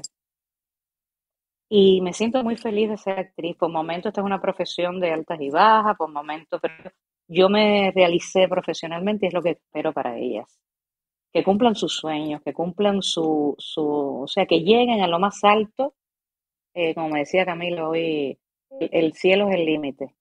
Digo, el cielo no es el límite, ¿no? Es así, Camilo. El cielo no, no es el límite. Creo que tú también lo mencionaste hace poco en una, en algo, creo que te lo escuché decir. Ajá. Eh, y que ellas lleguen a lo que más ellas quieren profesionalmente, porque creo que eso es muy importante. Muy importante. Y aquí estoy para ayudarlas. Y aquí estoy para, para cuidar nietos. Para Ay, qué bonito. La que, la que decida hacerlo, porque eso no es, ya yo me encanta eh, las nuevas generaciones con, con el impulso que vienen de, de, liberar a la mujer de mil cosas. No todo el mundo tiene que ser mamá. Eso me encanta, o sea, me encanta, no voy a, no voy a um, enmarcar si feminismo, si no voy a poner frases, no voy a poner palabras, ni, ni, pero, pero me encanta esta nueva generación que uno obligan a la, mujer a ser madre, que ya una mujer no tiene que estar maquillada, que no tiene que ser delgada. Yo me dejé mis canas. Pues suerte me ha salido bastante bien. Yo, sí, de, de, de, ya hacer un cambio, de hacer un cambio, porque por ejemplo, las cuando yo estuve a mis hijas, el cuerpo se deteriora, tú lo sabes. Entonces, volver. Es dificilísimo. Yo me miré en el espejo, con la primera me recuperé más rápido porque era más joven, con la segunda me miré en el espejo y de pronto yo era una vaca lechera. Es duro. es duro. La, es duro. Y una actriz, entonces la gente te quiere ver bien, la gente te quiere ver eh, bonita, entonces eh, es una presión social muy fuerte que hay que irla cambiando, que hay que irla cambiando poquito a poco. Y esto es una generación, yo aprendo mucho de mis hijas, pero muchísimo. Camila, Camila es una mm, eh, mujer que está muy involucrada en los cambios eh, eh, con respecto a la mujer y al tratamiento de la mujer hoy por hoy. Y me ha enseñado muchísimo. Y Carolina igual sobre los micromachismos, sobre comportamientos, en fin, de una serie de cosas que tienen que ser cambiadas. Y yo me, me, me, me involucro, me involucro. Y aprendo de ellas muchísimo. Es que eso es maravilloso. Es muy y interesante. una de las cosas es, sí, sí, es eso, es eso. Bueno, en fin, que, que me, me, voy un poco no, uno de vuela, tu pregunta. Uno vuela, uno vuela, no, no, uno vuela claro, porque cuando sean... uno habla de los hijos, y era lo que estábamos, no sí. sé si lo dijimos antes de empezar el programa, es que uno termina aprendiendo más de los... Ah, lo hablábamos, porque tú me dijiste, Camila claro. ha sido mi técnico hoy, mi maquillista, no sé qué, y yo te dije, al final es increíble como nosotros pensamos que, que le vamos a enseñar a ellos y y termina siendo a la inversa. O sea, nosotros no tenemos prácticamente nada que enseñarle eh, de vez en cuando. Son ellos los que vienen a enseñarnos y a transformarnos, porque vienen a transformarnos. Ellos son el real libro de aprendizaje de la vida. No existe otro. no, para mí Seguro. no existe otro. Seguro. Mira, yo te voy a contar, eh, porque esto yo creo que es la segunda vez que hago la pregunta esa de cuál es el, o sea, cuál es el sueño que tienes o que tuviste para tus hijas y que, y que tienes mucho miedo no, no, no puedas realizarse, ¿no? ¿Sabes cuál es uno de mis mayores miedos? Primero yo quiero vivir muchos años. Yo quiero morirme de ciento y pico de años. Es lo primero. Y, voy a hacer todo lo posible y todo lo que esté en mis manos en cuanto a alimentación, preparación física, todo lo que yo tenga en mis poderes. Y va más allá de, de encajar en una caja, va más allá de que me exija una industria o no. O sea, no me lo exige nada, me lo exijo yo. Yo quiero tener una buena alimentación, quiero ser una mujer físicamente saludable porque quiero, porque uno de mis grandes sueños para mis hijas es poder vivir muchos años y que ellas siempre puedan contar, siempre que no existe una enfermedad terminal de esas que se aparecen por el camino, y que ellas puedan contar conmigo para que ellas entonces tengan un gran apoyo para poder realizar sus sueños. Entonces, mi mayor miedo es morir antes de tiempo. Porque quiero estar para ellas, para que entonces ellas puedan realizar sus sueños. Y eso es una pregunta que yo siempre tengo, porque digo, ¿será que solamente existe eso dentro de mí? O sea, va, más allá, de la felicidad de ella, fíjate, porque hasta, es hasta incluso un poco egoísta, ¿no? Pero yo digo, ah, en la medida, de en la medida en la que yo pueda preservarme para ellas, quizás ellas puedan realizarse en su felicidad, qué sé yo, son unas cosas ahí que me empiezan a... Las sí, es como, una, es eh como una cantidad de ideas que vienen a la mente así. Es muy cuando Uno, cuando uno está embarazado, y, dicho sea de paso, ya tú lo estás ahora, cuando uno está embarazado uno se vuelve muy, bueno, más sensible aún de lo que somos las mujeres y las artistas, en fin.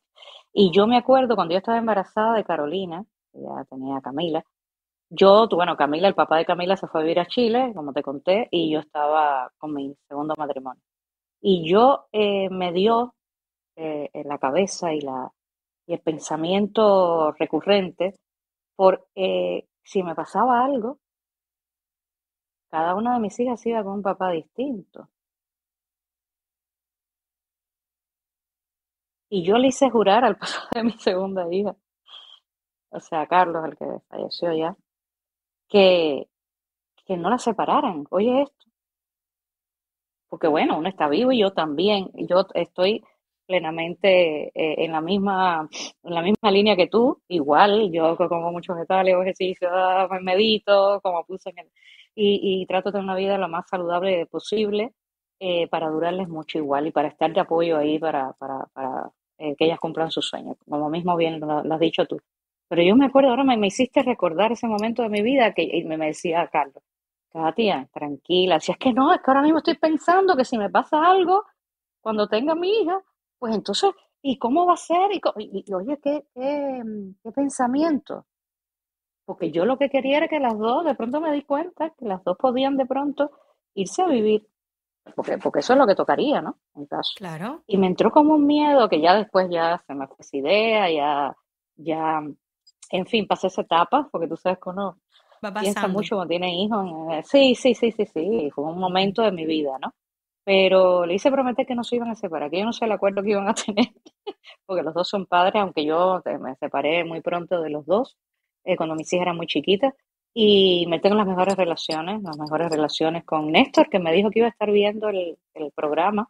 Y su esposa. Eh, Vamos a mandarle un saludo. sí, Seguro, porque Néstor me dijo que lo iba, lo iba a ver, yo que lo, quiero mucho a él y a su esposa, nosotros tenemos las mejores relaciones del mundo, cuando iban a Cuba se quedaban en mi casa, yo cuando voy allá a Chile, porque es el padre hija, la segunda, esa es otra cosa también, padres divorciados, que no es tu caso, gracias a Dios y al universo.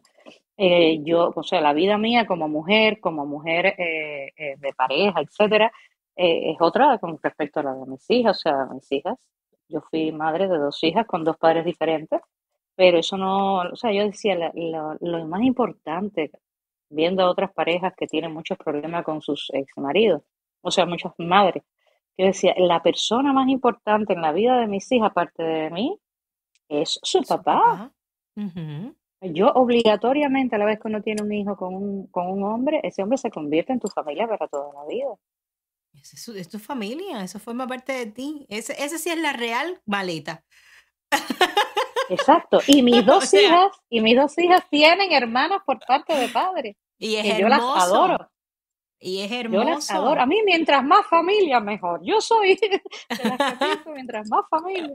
Me encanta la familia, de verdad. Es hermoso. Fui de una familia en un momento grande, un momento determinado en mi vida, en mi infancia, y eso sí, me encanta, eh, eh, la unión familiar. Bueno, eso. Pues, pues sí, claro. Eh, es que las has hecho recordar muchas cosas.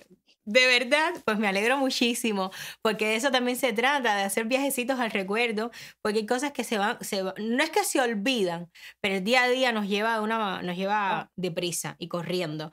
Entonces hay cosas que tienen que quedarse para uno poder continuar la marcha, porque tampoco uno puede quedar vivo en el recuerdo, pero el recuerdo es tan bonito, es tan bonito volver a, donde uno fue feliz y donde uno no fue tan feliz, pero aprendió. Y eso es muy, muy importante. Siempre hay momentos. Siempre hay momentos donde, absolutamente. donde uno no, no, no se equivocó, no fue feliz, tomó malas decisiones, hizo cosas en la vida que, que nada, eh, y, y, pero de esa es la única forma que se aprende. O sea, Así es. Katia, ¿quién eras hace, hace 10 años? ¿Yo? Sí. Hace 10 años, déjame ubicarme, eh, creo que estaba en Cuba, hace 10 años, 10, 21, ah, ya. Yo era, mm, bueno, maestra, era, viví en Cuba feliz porque me encanta mi país, me encanta Cuba. Y, y estaba en un momento muy, muy satisfactorio en mi vida, eh, dirigiendo una obra musical felicísima que se llamaba, se llamó Jesucristo Superstar y estaba involucrada en el mundo de, del canto, del canto musical, o sea, el canto lírico, el, el teatro musical. Y es una, como lo hablamos hace un rato, es una arista mía que muchas personas tampoco la conocen porque he dirigido, co-dirigido, dirigí Jesucristo Superstar y después dirigí, eh, co-dirigí con Ulises Aquino una ópera. Y empecé a involucrarme, bueno, a través de mi hija que, tomó ese camino, pues me empecé a, estudiar muchísimo la dirección para la actuación y la dirección para cantante. Y es un área que me fascina. Y es un área que vas a retomar dentro de poco en España que vas a empezar a impartir talleres o clases eh, sobre la actuación, ¿no? O técnicas actorales en el canto Sí, para teatro. Para, ajá. Claro, voy, a, voy a empezar los sábados a impartir clases de, de, mm, teatro musical.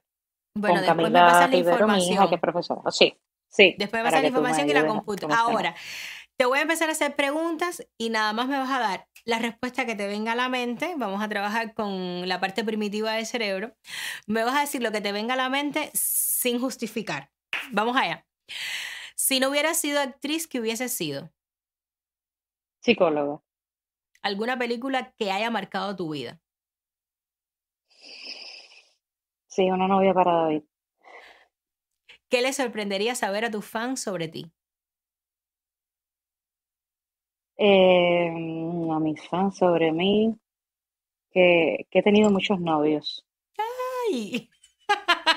¿Qué esperas que cambie y se mantenga? ¿Qué esperas que cambie y se mantenga igual en 10 años? Eh, la unión familiar. Que, que, se mantenga la unión familiar. Y, que, y, que, y que, y que cambie. Sí, sí, sí, sí, sí, si quieren. Yo, eso no, no, es una decisión mía tampoco, no es una presión. Pero si quieren, sí, sí, me encantaría. Que cambie y que se mantenga, me estás preguntando. Que se mantenga eso, la unión familiar, y que cambie, que haya más posibilidades de, de desarrollo profesional para las tres y para, para mi familia. Hermoso. Bueno, casi ya estamos llegando al final del programa y vamos a ir cerrando con, con dos preguntas, con dos preguntas que me dan mucha curiosidad, tanto de tu maternidad como de las maternidades en general. Y las personas que están viendo este programa, si quieren también eh, interactuar y compartir lo que ustedes sientan al yo preguntarle esto a Katia, pues este, serán súper recibidas las respuestas y las voy a leer también. ¿Cuál es la mayor victoria que has alcanzado a día de hoy siendo mamá y donde te has sentido más derrotada también? Mm.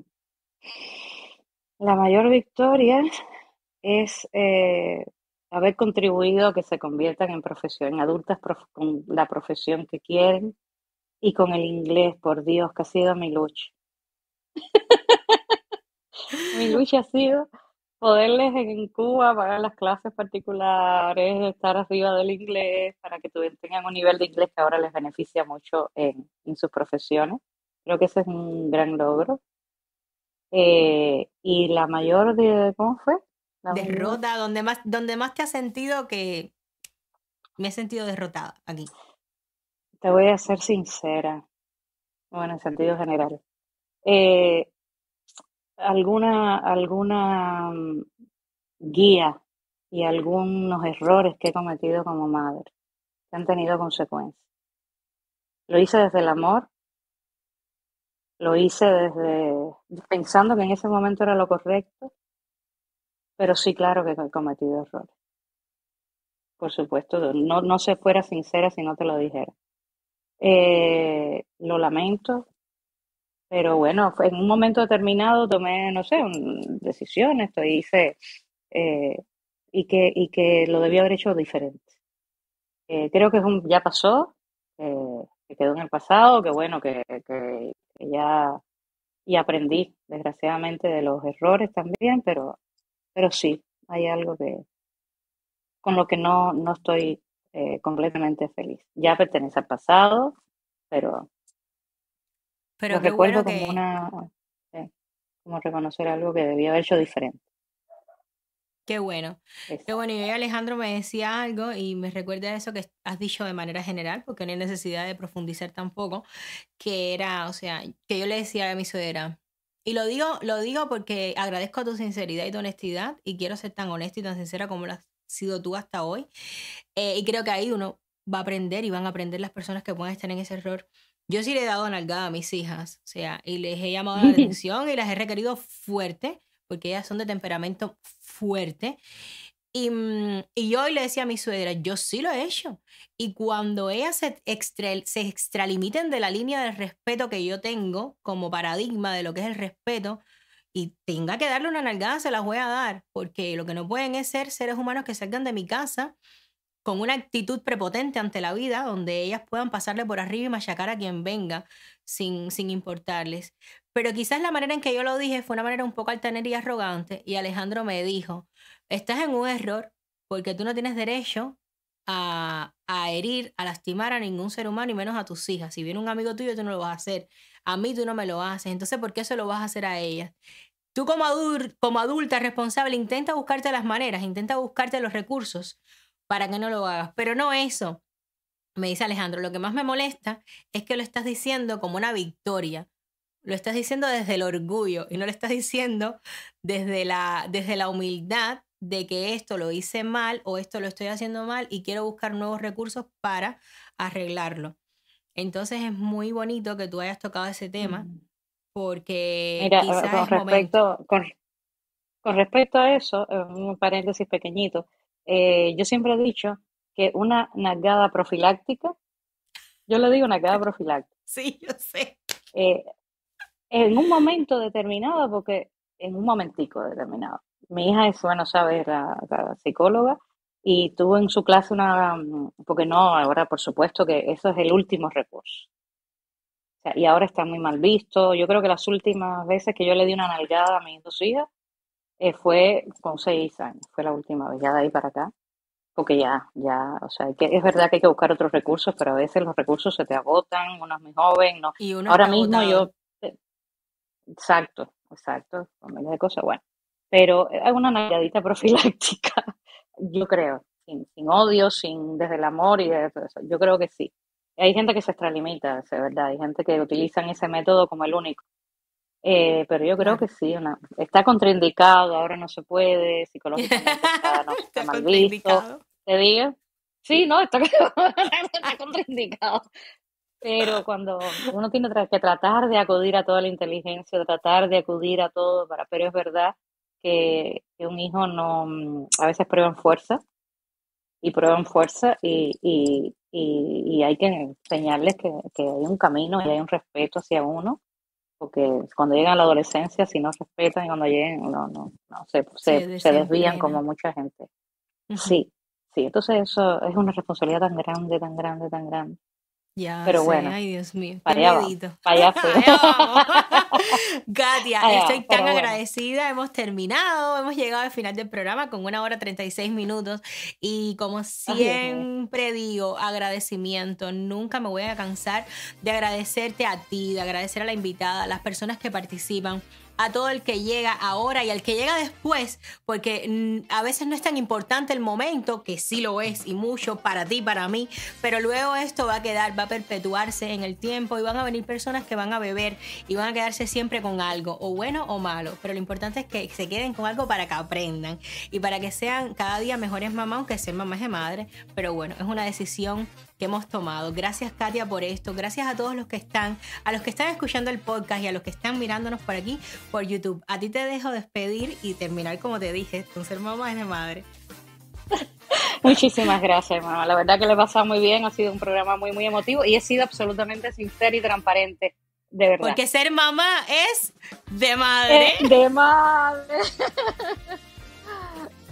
Muchísimas gracias por haber llegado hasta aquí, hasta el final del vídeo. Pues mira, si te interesó el tema, te recomiendo que te suscribas aquí y que actives las notificaciones porque voy a estar subiendo durante las próximas semanas muchísimo más contenido sobre este tema. Además, te recomiendo también que cheques este playlist de Ser Mamá es de Madre, un programa que hago en vivo todos los domingos a las 4 de la tarde donde converso con actrices profesionales que son madres. Y por aquí te dejo también este vídeo recomendado por YouTube. Soy Limara Meneses y nos vemos en el próximo vídeo. Chao.